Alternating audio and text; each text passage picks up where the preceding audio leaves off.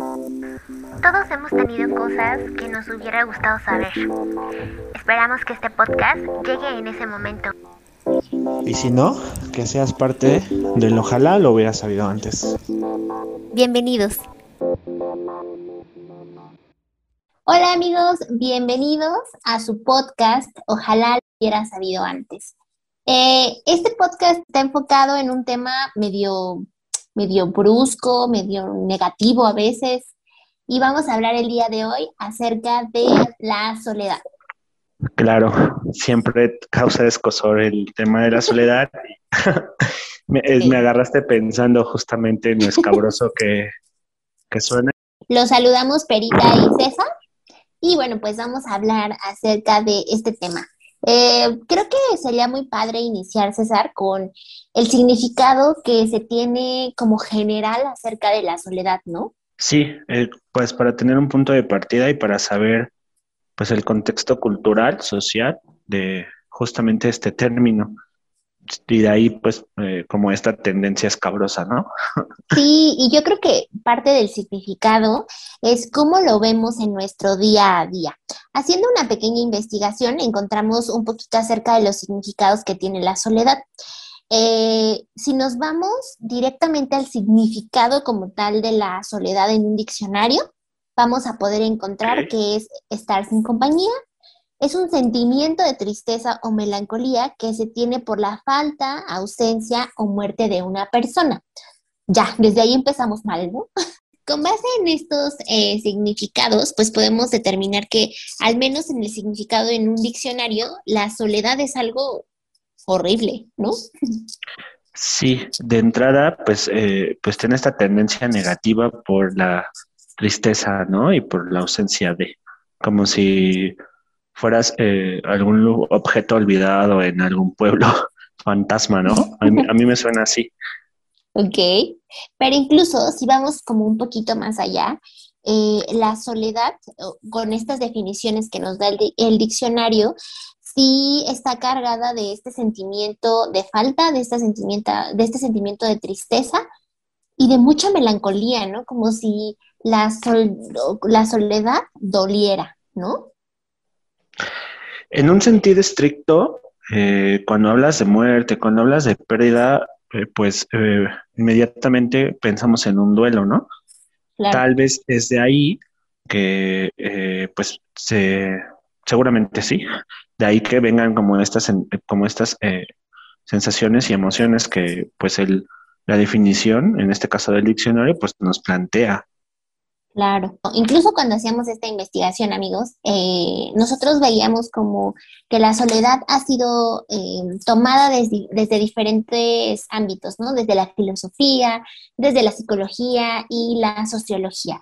Cada una de estas ah, aristas nos ayuda a determinar qué es la soledad y hablan, en general todos hablan de un estado displacentero, ¿no? Así lo mencionan ellos, como un estado en el que no te sientes bien. Em, no sé si la soledad la hemos vivido así, pero, pero creo que va cargada de estas emociones negativas. Sí, y, de, y de, pues como toda una serie de, pues de ideas, ¿no? Que se volvieron, se volvieron ley, ¿no? Como de ten hijos porque si no vas a estar solo, ¿no? Como de este eh, se te va a pasar el tren, como de no sé, me acuerdo de esas dos en este momento. Claro. De ajá, que incluso pues en algún momento mi familia me hizo comentarios sobre esto, ¿no? Exacto. ajá. E incluso dentro de la misma investigación encontramos que hay definiciones muy establecidas por ciertos autores, en donde, por ejemplo, Sullivan, ahorita no tengo el dato como del artículo, lo ponemos en nuestra descripción, pero habla de que la soledad es una experiencia displacentera asociada con la carencia de intimidad interpersonal. Weiss, en ese mismo artículo, que es una persona que ha estudiado por siempre la soledad, eh, comenta que es una respuesta ante la ausencia de una provisión de relación particular. Sí, suena súper raro, pero creo que va enfocado totalmente a que tienes una relación con el otro y no está. Y eh, en los últimos autores que se mencionan en ese artículo eh, son Peplau y Perman, y ellos hablan de la soledad como una experiencia displacentera que ocurre cuando la red de relaciones de una persona es deficiente en algún sentido importante. ¿Por qué la leemos tal cual?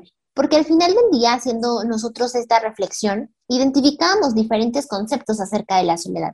Creo que parte importante de este podcast es eh, irnos más allá, ¿no? Como ir un, un poquito más allá de lo que tal vez nos han dicho, de lo que perciben otras personas y tal vez poder tener nuestra propia interpretación de la soledad, ¿no? Sí, eh, eh, estoy de acuerdo contigo. entender cómo están viviendo, o más bien, entender la definición de la ciencia y de cómo esa interpretación de esos conceptos son aterrizados en la sociedad, nos va a permitir conocer el marco cultural, el marco contextual en el cual estamos parados, ¿no?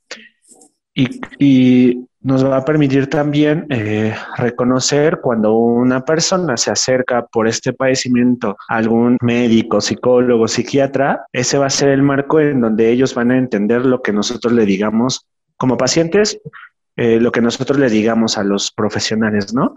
Entendiendo esto, y entendiendo eh, de entrada lo negativo que suena como este acto de placentero, como esta ausencia de todo esto que, que, menciona Brita, podemos entender justo eh, por qué la tendencia tan negativa de dicho término, ¿no? Sí, totalmente. Creo que, hay muchas cosas positivas y negativas acerca de la soledad, pero eh, ¿cuáles serían las características principales de la soledad, César? ¿Qué identificas tú como una característica de la soledad? Sí, antes de contestarte esa pregunta, me quedé pensando algo de lo anterior que comentaba, ¿no? Cuando nosotros abordamos en la carrera, eh, pues la parte de la clínica, netamente no revisamos como este concepto, ¿no? O sea, no era como un, eh, ¿qué, ¿qué pasa si el paciente llega y no sé qué y te dice que quién sabe qué, no? En la formación que nosotros recibimos eh, fue como muy general en el sentido de tener técnicas para abordar eh, las emociones, los pensamientos y las conductas. En ese sentido, eh, cuando nosotros hacemos la revisión de los conceptos, la verdad es que yo agradezco no haberlos leído antes, porque al final eh, ese marco conceptual a mí me, da tendencia como profesional hacia cierto lugar. Y entonces veo a la soledad así, como tan negativa, ¿no? Ahora, cuando eh, planteaste esta pregunta, pues podemos a lo mejor eh, comenzar por eh, los aspectos negativos, por emociones, por conductas, por pensamientos que no son insanos, negativos entendido como, como insanos, como algo que no hace bien al organismo para su adaptación ante este duelo que está viviendo producto de que perdió una pareja, de que perdió a un ser querido, de que perdió un trabajo, de que perdió pues cualquier cosa que para esa persona haya sido valiosa, ¿no? Claro. Sí, y sabes que yo creo que parte de lo positivo o negativo eh, va a depender mucho de cómo tú lo vivas y obviamente de tu subjetividad. Creo que este punto es crucial porque quería mencionar un poquito el, el tema de las características, porque hay una diferencia entre el ser, entre el estar y entre el sentirse solo, ¿no? Creo que esos, esos tres puntos son bien importantes para identificar el concepto que yo mismo le doy a la soledad, porque ser solo, no, no sé cómo se puede interpretar, no sé si se puede interpretar como una persona que se vive sola, que, que incluso a planes de corto y largo plazo se ve sola, eh, el tema del sentirse solo es como un tema de estoy con muchas personas, hay muchas personas a mi alrededor o tengo estas redes de apoyo, pero aún así yo me siento solo, ¿no? Y creo que el estar involucra esta cuestión física, ¿no? Esta cuestión de, no tener a alguien al lado tal vez y de realmente estar solo tal vez en el espacio, ¿no? Estoy hablando meramente del espacio. Entonces creo que este tema de ser, estar o sentirme va muy de la mano con la percepción y el significado que nosotros mismos le damos a, la soledad, ¿no? Por ejemplo, si yo dijera, bueno, es que me he sentido muy sola y todos los días convivo con gente, es mi sentimiento, ¿no? Tal vez yo estoy esperando de esas personas ciertas cosas que no me están haciendo sentir bien o que no me están haciendo sentir acompañada. Y tal vez ese es el concepto que yo le doy, ¿no? Y creo que a partir de esta subjetividad nosotros podemos determinar qué es lo positivo y lo negativo. ¿no? Pero creo que eh, valdría mucho la pena como identificar en general qué se considera de la soledad, porque yo he escuchado unas cosas así de familiares, de amigos, de amigas, que incluso la soledad impacta en si eres mujer o si eres hombre. Entonces, vamos a identificar, identificar, por ejemplo, las cosas negativas, ¿no? Esto que planteas está súper interesante porque pareciera que lo podemos eh, identificar o percibir en niveles. Entonces, eh, por supuesto que eh, en cuestiones físicas, pues dos cuerpos no pueden ocupar el mismo espacio, ¿no? Es una ley de la materia. En ese sentido, por más que yo me le pegue a alguien, no lo voy a sentir a lo mejor tan cerca como yo quisiera, ¿no? A menos que a menos que seas Goku y Vegeta y puedas hacerla hacerla la este, fusión. la fusión, ¿no? Ahí, ahí aplica otro otro concepto de la física, ¿no? Bueno, no, no sé.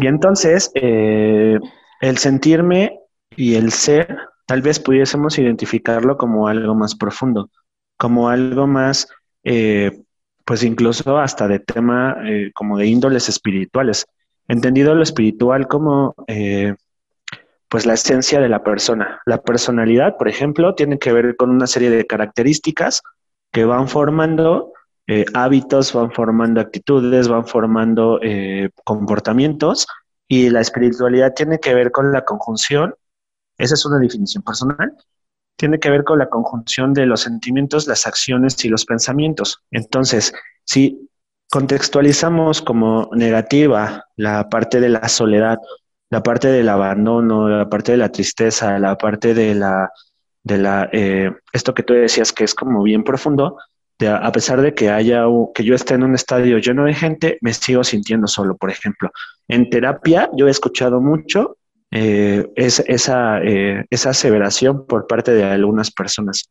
en algún momento, este, cuando yo he estado en la asociación esta que comento de que apoyo a personas con algún problema de adicción, eh, es una característica de por qué la adicción crece tanto, es una característica de este crecimiento que las personas se sientan así, se sientan solas, se sientan abandonadas, se sientan eh, pues no pertenecientes a algo, ¿no? Y ajá, esa sensación de soledad incluso la refieren como, pues como un sentimiento, como una sensación en el cuerpo de, mucho frío, ¿sabes? Que no se quita. Exactamente, está muy fuerte porque esa soledad genera como tanto frío que no se quita ni aunque te pongas como muchas cobijas. Estoy hablando de personas que tienen eh, pues como muchos problemas ah, de índole emocional, ¿no? Y, y, pues de adicciones. Entonces, eh, estas personas reportan abandono, como yo lo mencioné, tristeza, presentan problemas en la salud asociados con las vías respiratorias, que tienen que ver, de acuerdo a la teoría de los cinco elementos, que en algún momento les hablaremos de ellas, eh, que tienen que ver con la tristeza, con una profunda melancolía. Y cuando se hace una, cuando se hace un análisis de cómo fue su infancia, ellos reportan justamente esto, ¿no? Que desde muy niños nadie estuvo al pendiente de ellos, que desde muy niños ellos tuvieron que valerse por sí mismos, que desde muy niños no hubo alguien que le pudiera eh, eh, ayudarles a construir un autoconcepto, la autoestima de una forma positiva. ¿Sabes qué pienso? O sea, tocas puntos así súper importantes y puntos que son cruciales para entender este tema. Creo que cuando hablas de la física, de que cuerpos no pueden ocupar el mismo espacio, estamos hablando no solamente de una teoría o no solamente de una forma de aprender del mundo, sino que estamos hablando de una forma de pensar, una forma de sentir y una forma de vivirnos a nosotros mismos. Entonces, cuando tú, tú dices, bueno, no, o sea, físicamente no se puede, entonces, como que, o sea, ese pensamiento tan positivista, tan, si no lo veo, no lo creo, eh, e-, es muy complejo, ¿no? Porque tal vez, no sé, pienso en esta, en esta película de Interestelar, en donde dice que el amor es lo único que se puede preservar a lo largo del tiempo, ¿no? Porque aunque no esté esa persona, físicamente esa persona no está, pero tu amor sigue en, en el tiempo. Y entonces piensa en estas cosas que, no, que nos han inculcado y que nos han formado en cómo pensamos, cómo sentimos, cómo percibimos el mundo y a nosotros mismos. Y creo que es un un gran problema porque no, no vemos un poquito más allá, ¿no? No, no, no ponemos atención a cómo se siente la soledad en el cuerpo, ¿no? ¿Cómo sientes la soledad? Y ahorita que haces referencia a estas experiencias con eh, estas personas con las que tú trabajas, pues sí, ¿no? Se siente frío, se siente vacío.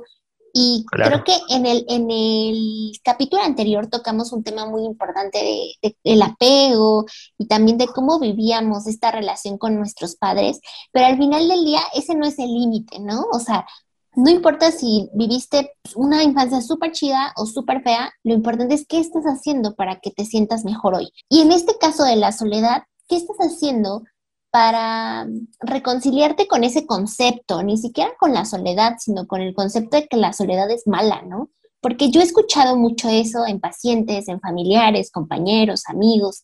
Quedarte solo es malo. Quedarte solo Mm, ¿quién te va a cuidar de viejito, no? Y de repente vemos al ejemplo de X o Y que están súper grandes y, y sus hijos no los cuidan, ¿no? Y dices, ¿cómo? O sea, todo este concepto de, de siempre estar con alguien también nos viene un poquito a romper y a mover el piso, ¿no?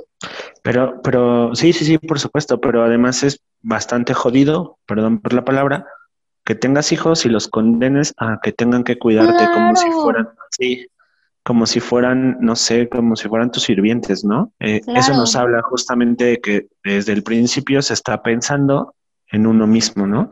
Yo, yo, sí, yo considero que eh, el tema de la soledad está cargado de un profundo egoísmo, en el sentido de quererse, de querer satisfacer mis necesidades y de pensar en, en, eh, en individual antes de pensar en cooperación. ¿Por qué? Claro. Ajá, porque cuando yo digo que me siento abandonado, que me siento triste, que me siento solo, que tengo un vacío, evidentemente eh, existen porque puedo reportarlos, es, decir, puedo sentir el vacío en el pecho, puedo sentir eh, la soledad en el estómago, puedo sentir el frío que me produce, ¿cierto? No lo que sea, ¿no? Como yo se los comentaba hace rato que en las experiencias con los con las personas con adicciones, con problemas emocionales lo reportan, ¿no? Pero estoy hablando de, ajá, estoy hablando de tal vez extremos, ¿no? le digo, al hacer las historias, al hacer los análisis, yo me doy cuenta de eso, de que esas personas siempre han estado eh, primero de niños olvidadas, que eso los llevó a, a, buscar cómo satisfacer sus necesidades emocionales principalmente, a, construir, por ejemplo, estas adicciones, problemas de pareja, de, relaciones eh, eh, de dependencia, de codependencia, a construir eh, como infinidad de patrones, a inventarse parejas, ¿no? Incluso, incluso he tenido pues ahí algunas, algunas, algunos pacientes que han llegado a eso, ¿no? A 35, 40 años y nunca se casaron y entonces se inventan parejas y están, pero lo vas a conocer, pero que quién se ve qué, ¿no? Y al final pues obviamente te das cuenta que no y que pues es una mentira tan elaborada que pues en algún momento lo olvidas, ¿no?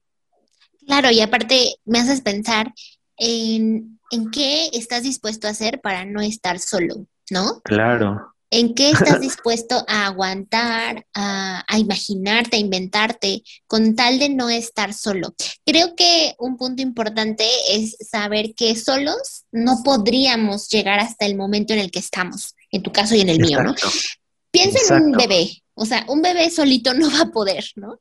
Necesitamos del otro. Y algo un poco más profundo es que nuestra existencia se valida a partir del otro. no recuerdo la teoría en este momento, pero es un tema como del otro me ve y entonces puede reflejar en mí y yo reflejo en él. Y eso me posiciona como una persona, como un amigo, como alguien dentro de una sociedad. Pero sí, yo, yo creo totalmente que, que nosotros nos validamos a partir de la existencia del otro. Entonces, imaginemos que nadie nos valida, entonces, ¿dónde, dónde podría estar esa, esa soledad ahí presente, no? O no estaré yo teniendo algún tema conmigo mismo como para que yo no me pueda validar. No sé, siento, o sea, pienso en todas estas cosas y también pienso en, el extremo, ¿no? Siento que la soledad es un extremo y que el otro extremo de la soledad es la invasión de la privacidad, ¿no? En donde todos están contigo, todos se meten en todo, todos toman tus decisiones. Y entonces lo ideal sería encontrar un equilibrio. Ahorita no vamos a hablar de esto como en específico, pero, pero como sí entender hacia dónde nos estamos moviendo, ¿no? Sí, tú lo leíste en una, en una, en la primera definición, si mal no recuerdo, ¿no? Es la ausencia de, de la intimidad, dijiste, ¿no? Algo así. Entonces, exacto, eh, lo que tú dices en tu definición más lo que estás diciendo en este momento permite validar el hecho de que la soledad del otro lado es, puede ser entendida desde esa definición como que yo le dé chance al otro que se meta hasta la cocina en mi vida, ¿no? Y entonces, exacto, entonces ahí se pierda eh, la, individualidad. Y entonces, cuando alguien está tan, tan, tan adentro de mi vida y se va, pues por supuesto que causa estragos.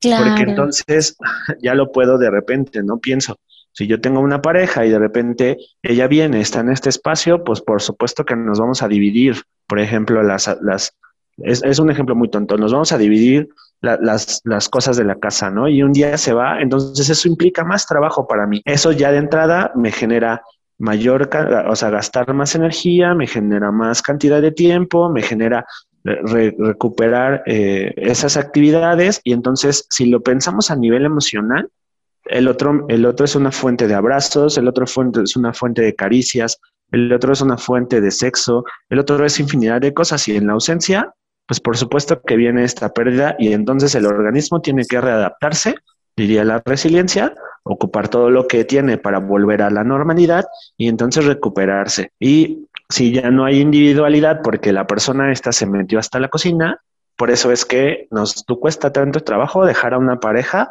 por tanto tiempo. Es que él fue importante. Incluso hay imágenes en Instagram, en Facebook, ¿no? Que dice, siempre vas a recordar a una persona que quién sabe qué. por supuesto, por supuesto. Y no estamos hablando de cuestionar el amor. Estamos hablando de cuestionar como todo lo que se compartió con esa pareja que no se ha compartido con nadie más por una fantasía imaginaria del amor romántico y en función de eso nos habla también de que no estás teniendo un vínculo, no estás teniendo vínculos afectivos sanos con otras personas. Porque, ¿cuál sería la diferencia entre una pareja y un amigo? Tal vez el contacto físico, tal vez el contacto sexual. Yo estoy, yo considero el nivel de intimidad, pero estás de acuerdo que, por ejemplo, yo tengo amigos o amigas de las que pues les he contado cosas bien profundas que incluso no le cuento a una pareja. De hecho, tenemos que decírselos, amigos, la relación de Perita y, y, mía se fortaleció justamente a partir de, algunos duelos, ¿no? Fue ahí cuando Perita se volvió alguien tan importante en mi vida que ya no hay como barreras en ese sentido, ¿no? Entonces, exactamente, yo pensaría en eso, ¿no? En, en que si está costándote tanto trabajo convivir con tu soledad, ¿será que no quieres exponerte? ¿Será que te está costando intimar? ¿Será que.? Sí, es que, ¿sabes qué? o sea, eso debería volarles la cabeza. No sé si les está pasando, pero ojalá que sí.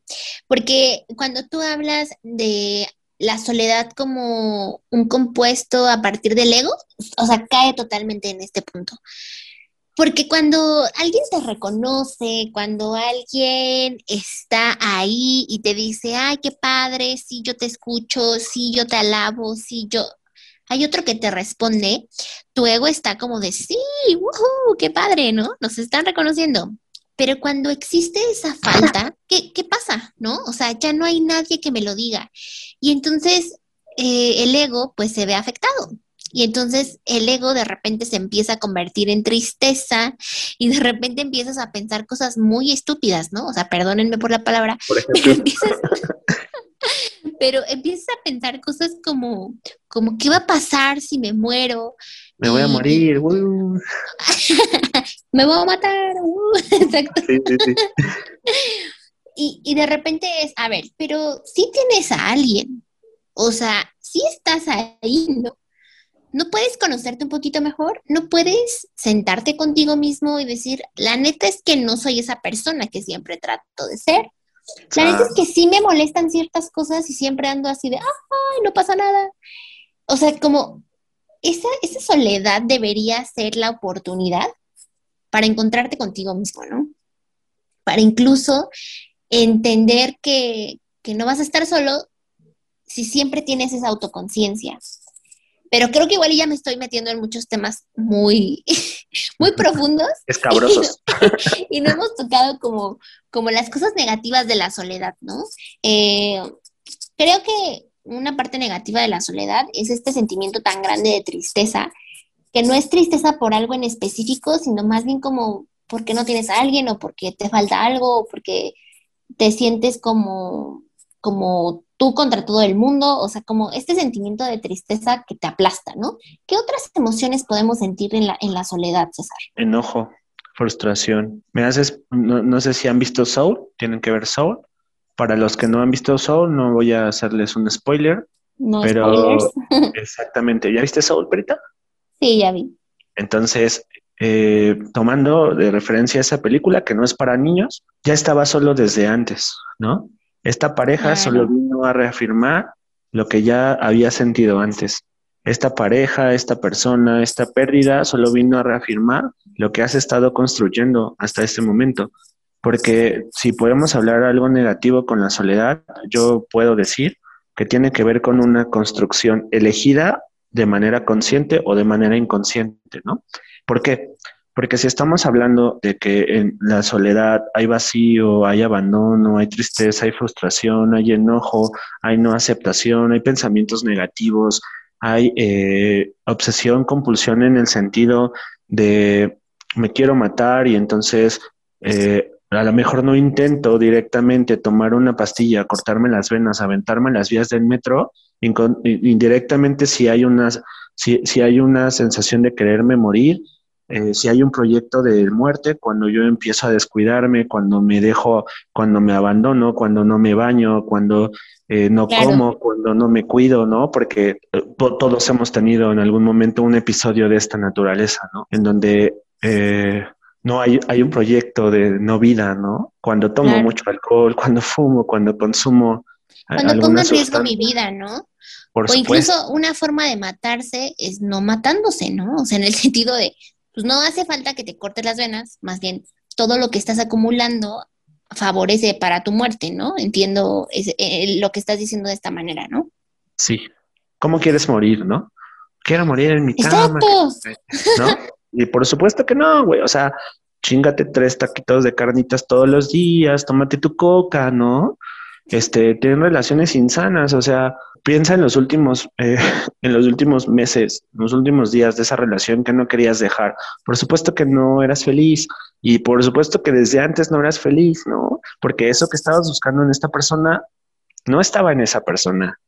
No lo habías tenido desde antes. Y eso, pues por supuesto que genera mucho vacío, ¿no? ¿Te acuerdas, Pita, que en algún momento en la relación nos decía, ¿no? Que, que, que había que poner este 40 y 40, ¿no? como, como si fuera eh, un 100%, cada quien ponía 40 y por 40.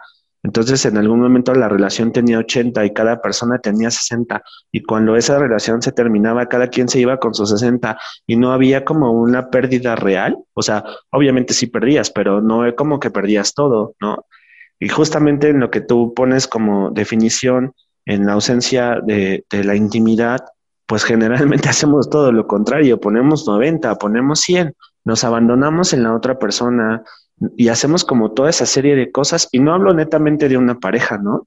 Porque eh, eh, si algo me ha enseñado la experiencia es que la gente puede comprar amigos, la gente puede comprar a la familia, la gente puede, eh, la gente independiente, por ejemplo, y no hablo de todos, hablo de algún, alguna parte, genera relaciones de dependencia justamente por eso, porque a través del, a través del control de los recursos económicos, a través de, eh, de la violencia económica, ese es el término bien, bien, bien documentado, somete al otro, ¿no? Entonces hay muchas mujeres que están viviendo violencia económica porque su esposo es quien controla los recursos y entonces la pareja, la mujer no puede salir no puede hacer esto, no puede hacer lo otro, y el otro tiene el control de esa persona, ¿no? Entonces, está bien complicado. Bueno, hasta ese extremo puede llevarlos, ¿no? Claro, y habla eh, en mucho sentido el tema de la responsabilidad de uno mismo, ¿no?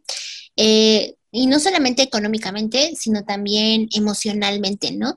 Saber cómo eres, conocerte y decir, la neta no soy así o la neta sí soy así y entender esa parte contigo mismo creo que es fundamental. Em, yo quiero como retomar un poquito el dato de si pones 60 o 40 en una relación, yo creo que todos deberíamos poner el 100%, porque así no te partes en cachitos, ¿no? Y así no te quedas como con el 10% de lo bueno o el 20% de lo malo. El problema de, dar estas Em, estos porcentajes o este poquito de amor que te mereces, es que siempre nos estamos fragmentando. Y entonces cuando tú mismo te estás fragmentando emocionalmente, entonces es muy probable que otra persona llegue y lo haga. ¿No? Y nos metemos como muy a fondo, pero estamos hablando del amor propio, ¿no? Y de cuánto tú estás dispuesto a hacer porque tú estés bien, porque te sientas feliz, porque tengas estas buenas relaciones o cuánto no estás dispuesto a hacer, ¿no? Y en ese sentido juega mucho el tema de la soledad. Yo he conocido eh, pacientes, familiares, amigos, que la soledad les sienta bastante bien, ¿no? Incluso en algunos momentos em, la soledad les ha ayudado a tener este grado de autoconciencia para generar eh, nuevas cosas, para hacer lo que siempre quisieron hacer eh, y les viene bien. Sin embargo, ese momento es temporal porque siempre eh, regresamos a buscar al otro y no está mal, o en, al menos en mi opinión, yo considero que no está mal, porque siento que somos seres sociales, ¿no? Somos seres sociales que en alguno u otro momento eh, estamos buscando estar con el otro, pero hay como límites, ¿no? Hay que identificar estos límites. Creo que algo positivo de la soledad es que tienes la oportunidad de ser quien tú quieres ser, ¿no? Eh, pienso en cuando me independicé y de repente era como un tema de, wow, puedo comprar el súper que yo quiera, ¿no? y entonces es, a ver, ¿vas a comprar yogur con un montón de azúcar? O vas a comprar eh, cereal con un montón de azúcar, o sea, igual y si lo puedes hacer, ¿no? Pero ya eres responsable de ti, de tu vida, del simple hecho biológico de mantenerte con vida, ¿no? De saber qué vas a comer. Hace unos días veía un TikTok en donde decían, dime para, dime una cosa en la cual no te hayan preparado para la vida adulta, ¿no? Y un chico salía y decía, tengo que planear mis tres comidas del día, ¿no? Y entonces dices, claro, lo tienes que hacer. Entonces, eh, creo que eso es algo positivo de la soledad, que, que, tienes esa oportunidad de ser la persona que tú quieres ser, ¿no? Y, y entonces tienes muchos caminos, tienes muchas posibilidades y esperemos que elijas la mejor, ¿no? La mejor para ti, la mejor para tu salud mental y física esperamos que elijas lo mejor, ¿no? ¿Qué otra característica positiva le ves a la soledad, César? Pues me haces pensar que la soledad requiere responsabilidad y a veces ese es un problema de, claro. de las personas que tienen una, eh, una actitud infantil, porque implica justamente eso, ¿no? No solo es o sea, para que yo pueda llegar a comprar el súper, necesito haber trabajado. Para haber trabajado, necesito haberme eh, pues eh, responsabilizado con un tiempo, con un, con, obviamente con un horario, obviamente con diferentes cosas, ¿no? Implica informarme, implica, híjole, yo les digo a mis pacientes cuando llegan, eh, cuando llegan, independientemente del problema, ¿no? Independientemente del problema. Eh, vamos a entrar a ese cuarto en donde siempre has echado las cosas y vamos a barrer y vamos a enfrentarnos a los monstruos que crees que, crees que tienes o que no has visto, ¿no? Entonces, eh, me haces pensar en eso. Características positivas. Por supuesto, vuelvo a retomar la responsabilidad, vuelvo a, retomo esta parte de atreverme a, a equivocarme, ¿no? Atreverme a no sé, si en algún momento yo estoy pensando en, no sé, a lo mejor la sala, a lo mejor en comprarme una televisión, a lo mejor en comprarme un auto, preguntarme, eh, ¿por qué lo necesito? ¿Para qué lo quiero? En función de que de que la soledad también trae como ese beneficio de poder ser feliz a través de tomar tus propias decisiones. Cuando tú dices, quiero, puedo ser quien quiera ser, implica que tenga un poco claro hacia dónde puedo ir. Y si no es de esta manera, pues para eso estamos los psicólogos, para poder, eh, pues guiar, ¿no? En ese sentido. Entonces. El podcast eh, tomen terapia, chicos. sí, es uno de los objetivos que, eh, que vayan en, ese sentido, empoderándose. yo citaría esa palabra, me gusta, me gusta, me gusta, empoderándose justamente de su vida. La soledad invita a eso, ¿saben? O sea, después de ese sentimiento de abandono, después de esas características negativas que hemos mencionado, está, está, lo, está lo positivo. ¿Por qué? Porque cuando vences todas estas cosas que la cultura te pone, que la cultura te inyecta, que la cultura te, te, mete a, a fuerzas, porque no es una elección, pues, eso es aprendido, Después de eso está justamente esto, la posibilidad de ser quien quieres ser, ¿no? Pensemos que, en que muchos de nosotros eh, ya no estábamos cómodos en casa por la comida, por la cantidad de violencia, por la infinidad de cosas, ¿no? Y entonces cuando te sales y de repente te das cuenta que estás molesto y que no tienes con quién pelearte y lo único que te queda es calmarte, entonces te lleva a ser eh, autogestivo de tus, de tus propias emociones. Y yo te diría, emociones, pensamientos y acciones en esos tres niveles. Y a conocerte, ¿no? Que esa es la parte más importante para eh, como cambiar este concepto de la soledad, ¿no? Que al final conocerte te va a dar la posibilidad de, de invertir tiempo, si quieres dinero, espacio, en cosas que realmente te favorecen. Eh, conocerte te va a hacerte quitar esas ilusiones de lo que te gustaría tener o de la persona que te gustaría eh, tener como pareja. O sea, conocerte creo que es algo bien importante para que no sufras. El sufrimiento. Eso no lo mencionamos en las características negativas, pero apúntenlo ahí. El sufrimiento, ¿no? Me acabas, me acabas de, dar como un poquito de, un rayito de luz, ¿no? Hay un tipo de soledad que es eh, vivida de manera consciente y lo voy a poner entre comillas. Y esa soledad tiene que ver con el hecho de que yo sea como, como tremendamente huraño, todos en algún momento hemos ubicado personas que tienen problemas de ira, por ejemplo, o en algún momento la llamada depresión genera aislamiento. Esa es otra característica negativa de la soledad, el aislamiento. Entonces, eh, en algún momento, cuando la tristeza es tan alta, eh, afecta los niveles, eh, los niveles de serotonina, de dopamina, de endorfinas, de todas esas sustancias neurotransmisores de los neurotransmisores, exacto, gracias.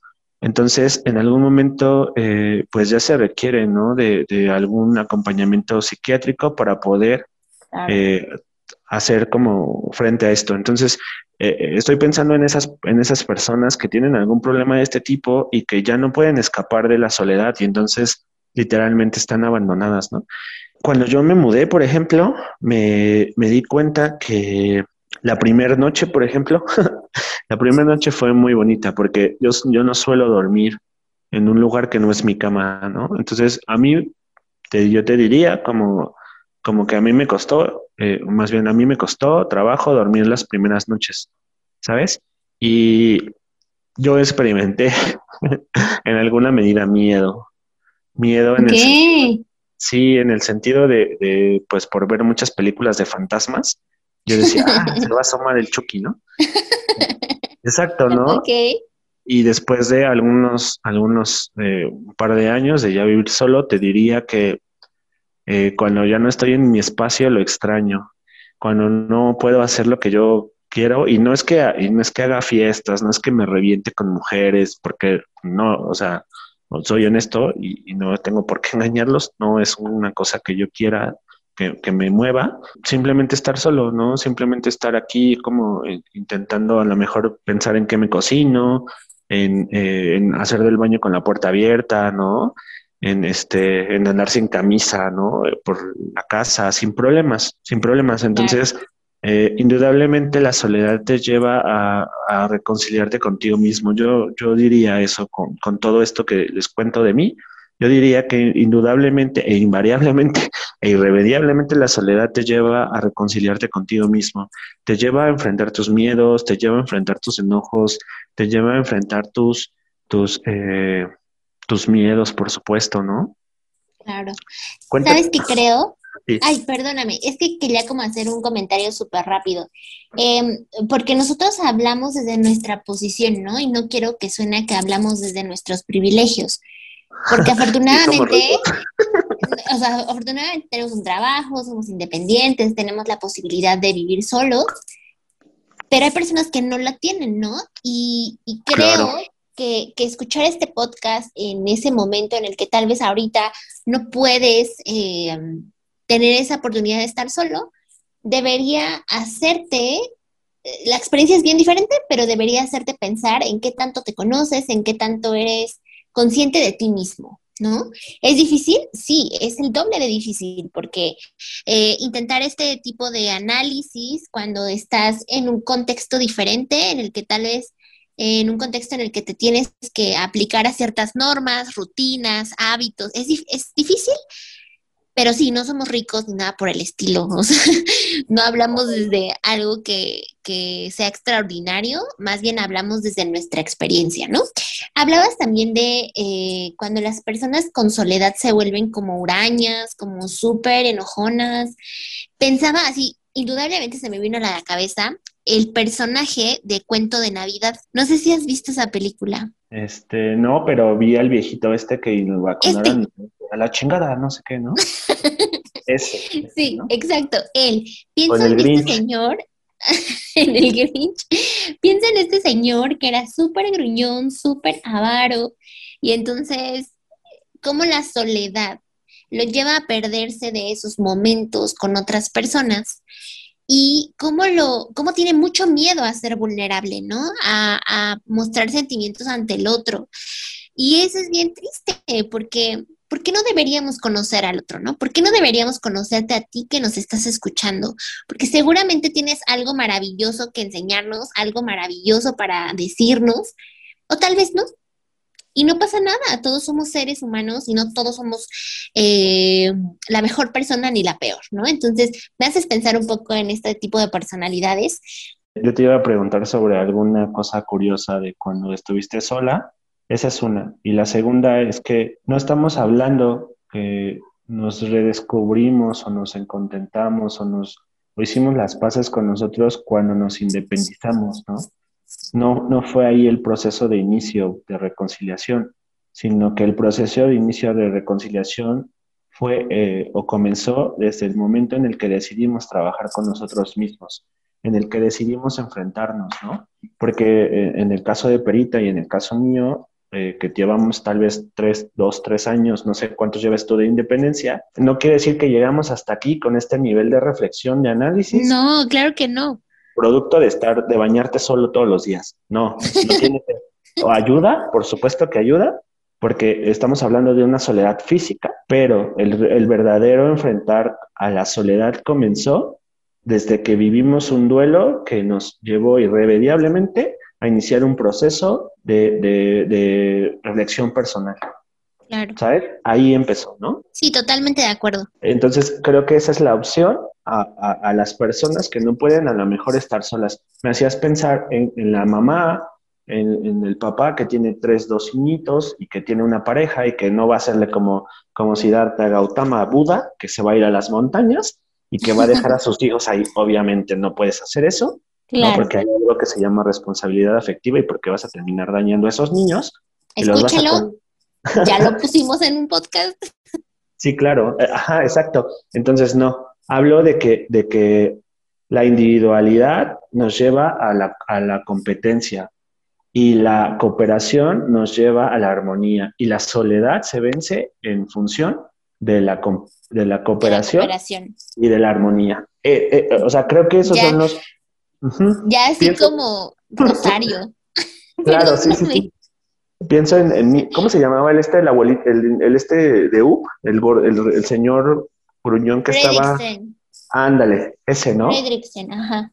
Lo que hizo, lo que hizo este niñito con los lobos, con sus intenciones, fue abrir esa piedra, su corazón del Señor, con amor. Exacto, esa es la forma de vencer la soledad, con amor. Y no hablo de un amor sí, sí, sí. No hablo de un amor de que, de un amor de, pareja. Exacto, hablo de un amor personal, un amor propio. ¿Sabes qué? O sea, pienso cómo yo he vivido la soledad y sí, no tiene como, o sea, su, su nacimiento no tiene desde que me, me, vine a vivir sola, porque es desde, desde esos pequeños duelos, ¿no? Y de cómo los afrontas y de cómo te hablas y de cómo te tratas. Creo que, que la soledad nos invita sí a ser esa persona que siempre hemos querido ser, pero también nos invita mucho a vernos en el espejo y decir, híjole, es que tal vez esa relación que terminaste pues no fue porque no te quisieran, sino más bien porque eras intensa, porque eras grosera y tal vez porque la otra persona también era así, ¿no? Entonces te hace preguntarte muchas cosas. Creo que em, yo sí viví un proceso muy diferente estando sola físicamente, porque yo soy como muy kinestésica, soy mucho de abrazar a las personas que quiero, soy mucho de tener este contacto, y a mí fue como más me pegó. Cuando estás, a mí en lo personal, el estar sola físicamente fue algo que me rompió la cabeza, ¿no? Tan me rompió la cabeza que yo pensaba cosas como, imagínate que hoy me muera y no me van a encontrar como dentro de siete días. ¿Por qué? Porque nadie va a venir, o sea, porque estoy sola aquí, ¿no? Entonces, ese tipo de ideas tan irracionales o tan racionales eh, porque puede pasar, porque si me muero aquí, me caigo, me pego en la cabeza, tal vez no me encuentran ahorita, me encuentran en siete días, eso puede pasar. Yo las hacía enormes, ¿no? Eran una forma de sentir, de vivir y de percibirme.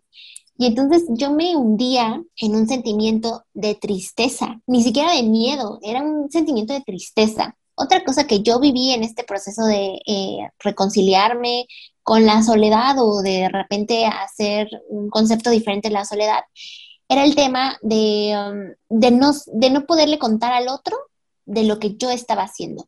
Indudablemente el ego era lo que salía ahí y mi ego decía, es que, ay, o sea, nadie me puede reconocer ahorita, ¿no? Y sé que suena bien básico, sé que suena como, ay, no manches, ¿cómo crees, no? Pero yo en mi percepción, el estar con el otro, el platicarle al otro, es importante para mí. Y entonces la soledad me vino a dar una cachetada y me dijo, pues no, aunque le cuentes a alguien, no está aquí, ¿no? No está aquí físicamente. Ese, ese fue mi caso.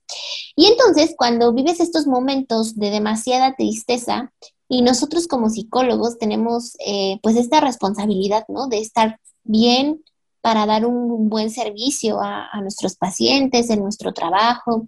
Empecé a hacer una reflexión, ¿no? Y dije, a ver, ¿por qué te sientes triste, no? ¿Qué es lo que está pasando en ti que te sientes triste?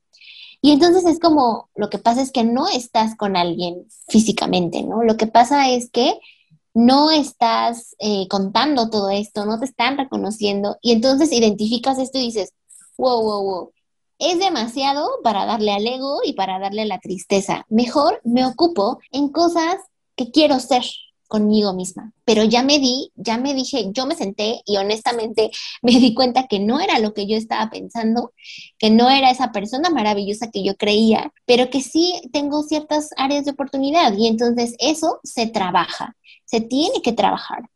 Y eh, encontré en la soledad una oportunidad para amarme, en donde puedo decidir qué como, en donde puedo decidir cuánto tiempo descanso, eh, a qué dedico mi tiempo libre. Eh, entonces, siento que la soledad en mí, cuando hice toda esa reflexión, todo ese cambio, cuando viví, lloré, porque sí lloré, cuando me sentí súper triste, me dio la posibilidad de entender que era una posibilidad para amarme. Ojo, no es que la soledad me haya dicho, ámate y quiérete, no, porque ya lo hacía. Pero este espacio en el que te encuentras solo o te sientes solo o te percibes solo, lo puedes hacer positivo, ¿no? Y lo puedes voltear y le das el twist y entonces hasta lo disfrutas, que es lo que ahora pasa. Pienso un buen de cosas, ¿no? La primera cosa que pienso es que a lo mejor los que nos escuchan pueden llegar a confundirse en el hecho de que la soledad es buena o es mala. Entonces, ¿quiere decir que debo o no debo? Si en el momento en el que tú no te sientes bien estando sola, estando solo, entonces tendrías que acudir con un profesional y revisar ese, e, e, esa sensación. La soledad no se vence solo con, ay, le voy a echar ganas, ¿no? Pues este no es el club, de, los, no es el club de los optimistas, no es el club de algún coaching. No somos oceánica. Exactamente, ¿no? Para eso hay eh, otros métodos y otras metodologías. Sí. Eso lo quiero dejar claro, ¿no? Lo segundo que quiero dejar claro es que para enfrentar, no, no para enfrentar, para iniciar este proceso del autoconocimiento, sí o sí necesitas relaciones profundas, relaciones eh, eh, con algunas, con otras personas que no crucen por el deseo sexual. Necesitas establecer relaciones que sean de lo más limpias posibles, lo más sanas posibles. Necesitas tener y sentir y abrirte a la posibilidad de tener algo sano con alguien, ¿no? ¿Por qué? Porque en algún momento podemos confundir nuestras necesidades emocionales con el deseo carnal o al revés, podemos manchar nuestras, nuestras, nuestras relaciones personales con el deseo carnal. Entonces, eso, eso mayormente pasa en los hombres, ¿sabes? En que un hombre y una mujer no pueden ser amigos. Por supuesto que no. Yo me llevo mejor con mujeres que con hombres. Entonces, esa es una cosa. Eh, otra cosa importante es que eh, necesitas rodearte de personas que te aporten. Necesitas rodearte de personas que quieran de alguna manera los mismos intereses, ¿no? Si tú te vas a un bar a ligar, vas a encontrar una cosa efímera eh, y, volátil. En cambio, si tú te vas a un lugar, eh, no sé, como una sala de meditación, como, como, no sé, otros lugares, puedes encontrar relaciones un poco más profundas. Eso es a lo que yo me refiero, ¿no? Porque tiene que ser en comunidad. No puedes hacerlo solo. No puedes hacerlo solo. Entonces, sí o sí necesitas iniciar con un, un trabajo de reflexión personal, con cuestionarte. ¿Por qué sabes lo que sabes? ¿Por qué sientes lo que sientes? Claro, sí, yo creo que el análisis es muy subjetivo, es depende de cada uno, es depende también de cada uno de cómo percibe la soledad, de cómo la siente, de cómo le da un significado. Y creo que ese sería un punto bien importante para, para terminar este capítulo, en donde hablamos de lo que nosotros percibimos, sentimos o qué significado le damos a la soledad a partir de todo lo que nosotros hemos vivido, hemos escuchado con pacientes o incluso hemos eh, experimentado con nuestros amigos o con nuestra familia, ¿no? Creo que al final el podcast trata de eso, de generar estos nuevos conceptos, de que te cuestiones, de que puedas generar nuevas cosas. Entonces, platícame, César, ¿para ti qué sería la soledad?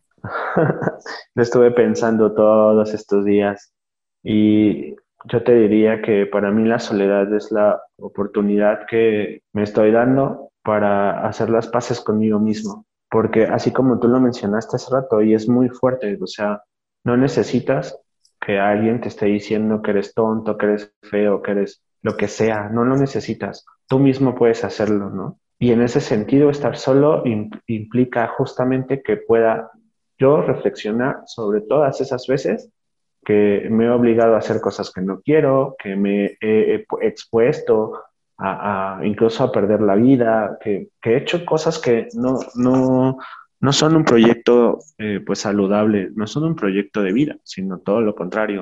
Claro. Yo, yo lo definiría de esa manera, como la posibilidad de volver a, a hacer las paces conmigo mismo. Claro.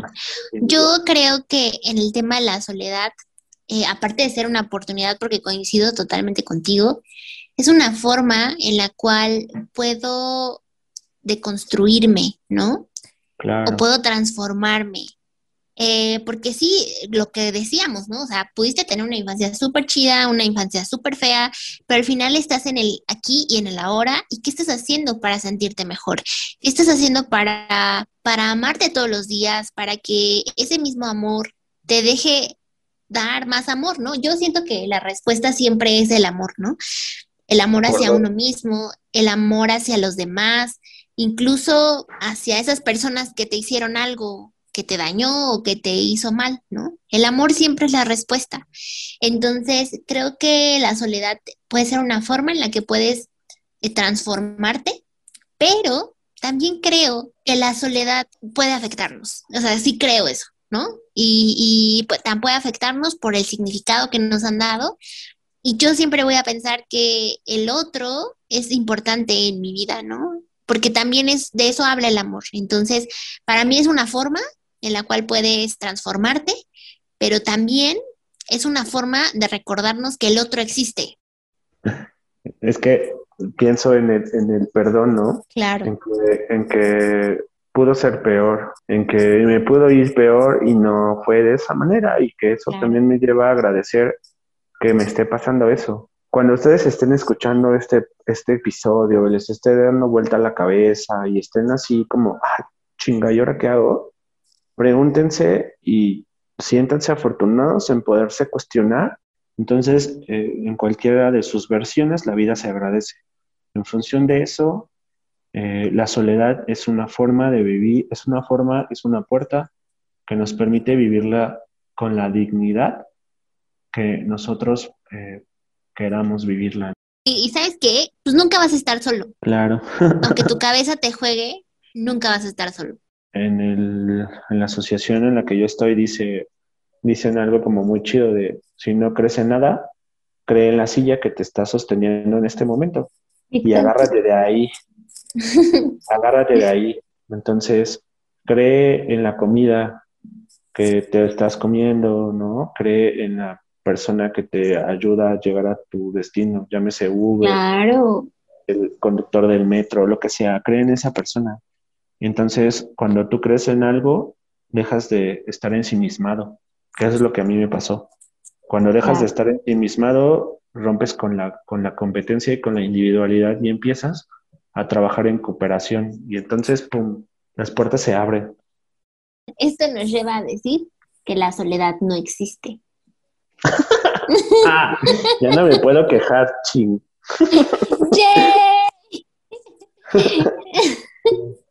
Algo malo de la soledad que no dijimos es eso, que me permite victimizarme. Que me permite castigarme, ¿no? Entonces. Sí, totalmente. Eh, la soledad no existe. Ahorita 2021. Está bien chida esa conclusión. Sí, la verdad. Sí. Perfecto. Pues no sé si te gustaría decir algo más. Sí, amigos, estírense tantito. Ah, estuvo pesado. yo me siento tenso, pero no pasa nada, ¿no? O sea, habemos un chingo de gente trabajando en esto. Entonces, no están solos. Exacto. solos, pero la soledad no existe, como dice. Exacto. Y ya. Sí, muchas gracias, amigos. Cuídense mucho y nos escuchamos en el siguiente episodio. Bye. Bye.